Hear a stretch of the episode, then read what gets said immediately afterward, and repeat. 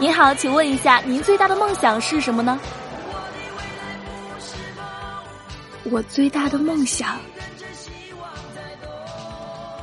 刚走出人才招聘会现场，一个麦克风拦住了我的去路。女记者友好的望着我，期待着我的回答。我看了看麦克风的台标，想到这是他最爱看的电视台，于是我回答：我最大的梦想。是出生在一九九零年。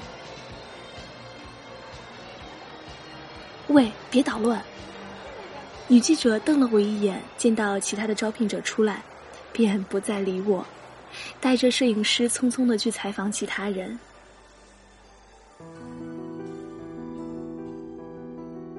为什么没有人相信我最大的梦想是出生在一九九零年？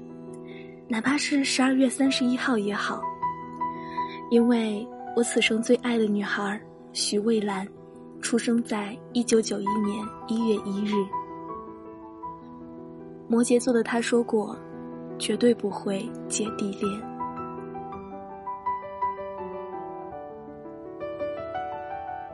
文字悸动心灵，声音传递梦想。听众朋友们，大家好，您正在收听的是月光浮语网络电台，我是主播佳丽。今天分享一个耳朵推荐的故事，《一九九零年没有我》，作者戴帽子的雨。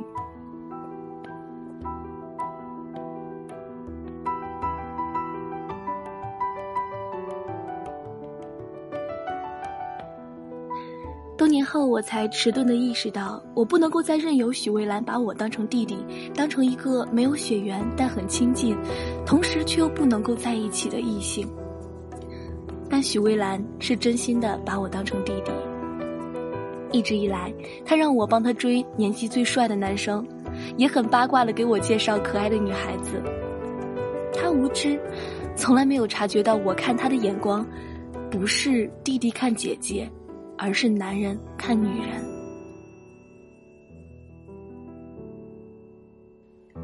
我独自一人忍耐着喜欢，如同噬骨之毒。起先我想，我不能够打扰他的幸福，可是他的幸福很短，甚至没有四季长。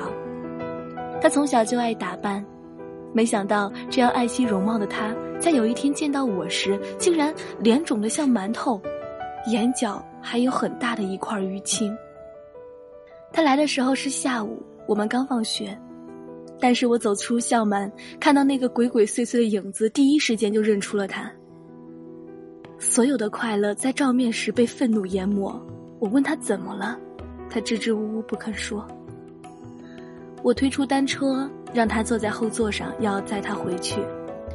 他揪紧我的衣角，问清我爸妈都出远门做生意去了，才吞吞吐吐地说：“他能不回他家，去我家可以吗？”还叮嘱不要让任何人知道他回来过。我坐下来，认真的问。你到底怎么了？他尴尬的遮掩住脸上的伤，我抓住他的手，直视他通红的眼睛，一字一句，怒气冲天的问他：“是因为他吗？”他，那个他，那个人过生日，他想约他看电影，吃烛光晚餐，可是那个他要在线做任务，他就乖乖的在出租屋里做饭，晚上七点做好了丰盛的一桌菜。他喊他吃饭，喊了三次，他置若罔闻。后来干脆戴起了耳机，让他自己吃。他红着眼睛拔了电源线，那个他气急败坏的掀了一桌的饭菜，然后重新开机。他去抢他手里的鼠标，却被狠狠的推开，撞到了墙上。后来他的伤渐渐的好了。临走那天，他说他回去就会分手。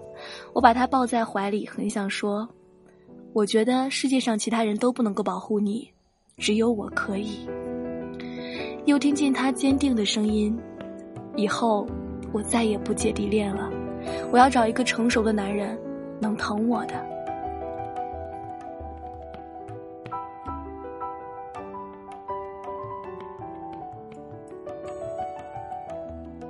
我的心慢慢的绞痛，什么话也说不出来。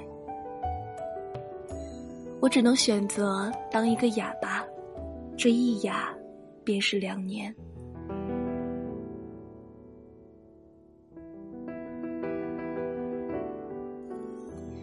毕业后，他回来工作，而我就在本地上大学，我们有更多的机会接近。我应聘到与他同一家公司去当实习生，甚至在他搞砸了一个大楼建成的剪彩活动时，帮他出手挽回。他感激涕零地说：“幸亏有我，不然他就再也见不到黑面。”他口中的黑面，是加引号的，其实是对他严苛的男上司。我劝他，这个冷漠的男人不适合他。他笑说：“年轻有为，有车有房，前途无量，没有什么不合适。选择告白等于切断退路。”我在情人节给他买了一束花，他欣喜的接下，欢乐的抱住我说：“洛洛，你真好，知道我没有男朋友，还专门送花安慰我，没枉我疼你那么久。”来来来，我马上约几个妹子。你看看有没有中意的？说完，他准备松手，而我却紧紧的抱着他不放，嗅着他发梢的香气，贪恋着这最后的温暖，然后才一字一句的顿开说：“不用了，我已心有所属。”谁啊？要是我不满意，我可不准哦！我一步一步的逼上前，他退到墙角，无路可退时，朝我喊。你是我弟弟呀，他的眼睛里蓄满了泪水，仿佛我的喜欢是一种背叛。从此，许蔚蓝躲我，如同我是洪水猛兽。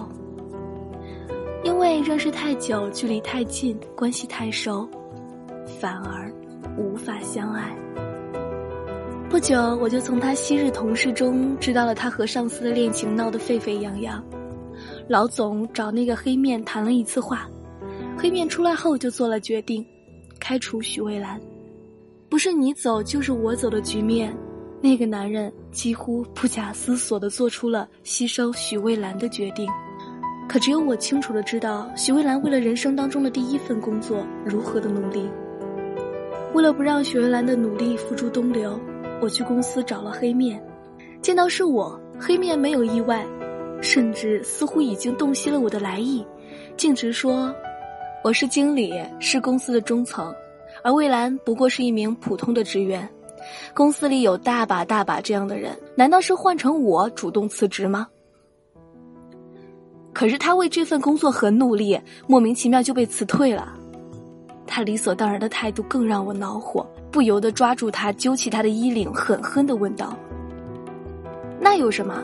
我以事业为重，他要是不能上班，以后我养他就行了。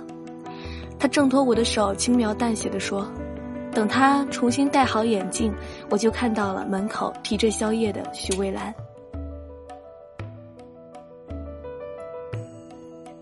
从他的目光里，我知道了我的惹是生非让我显得更加的幼稚。我离开时回头望了一眼那个专注的男人，低声问他。如果一个人在爱你的时候，仍然能够清醒的判断如何把损失降到最低，这份喜欢就算是真的，又有多深呢？而我，不计一切代价也会护你周全。所以，他成熟，而我幼稚吗？我自嘲的笑了笑。黑面儿年近三十，他直接问。什么时候把婚结了吧？他送上的戒指足够大，但是他并未求婚。婚礼定得仓促，好酒楼都被预订光了。许蔚蓝东选西选，选中了一家稍有一些年代，但是宴席口碑还不错的老酒楼。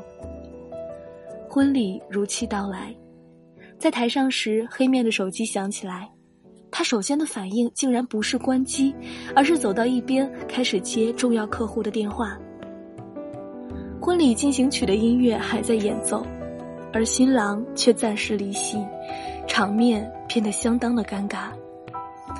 几分钟后，黑面回来，但是许蔚蓝的笑容已经相当的勉强。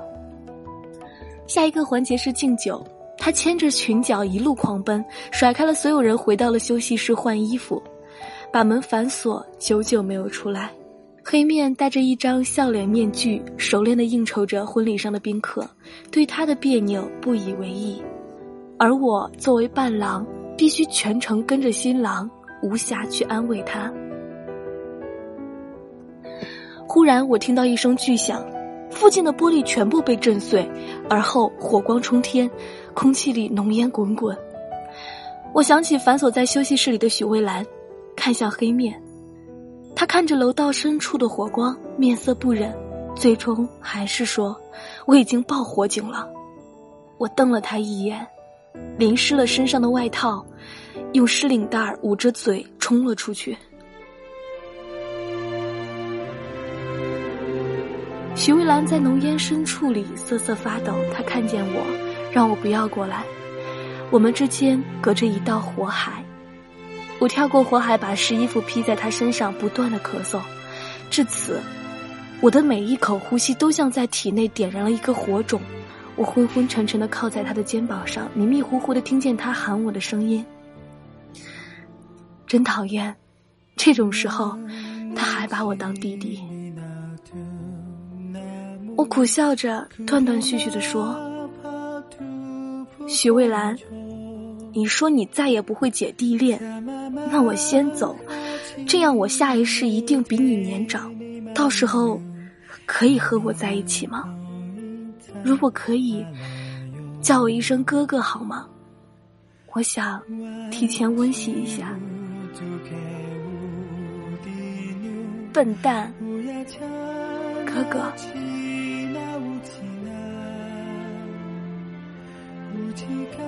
我很想应答，可是意识越来越模糊。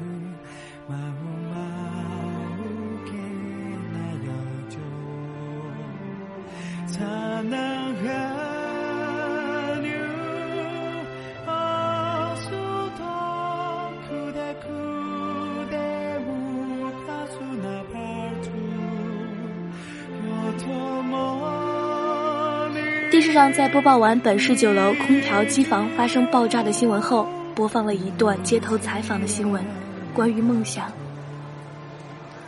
我最大的梦想，在人才招聘会现场，一个穿西装的年轻男孩目光纯净的望着镜头，说：“我最大的梦想是出生在一九九零年。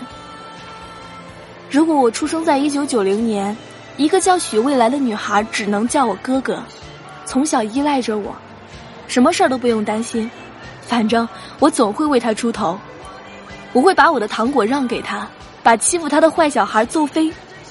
还有，在他之前成长的足够强大，为他遮风挡雨。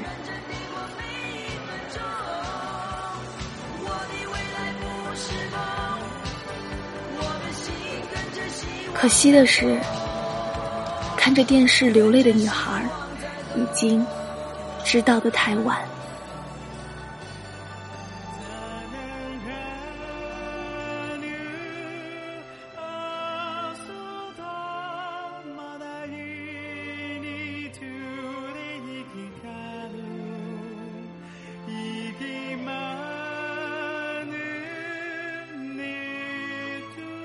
好了，听众朋友们，今天的节目就到这里啦。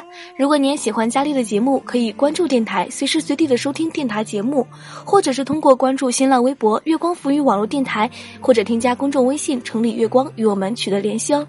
如果你还想要收听更多佳丽的节目的话，可以关注佳丽的公众微信 “ng 佳丽”，收听佳丽更多的节目。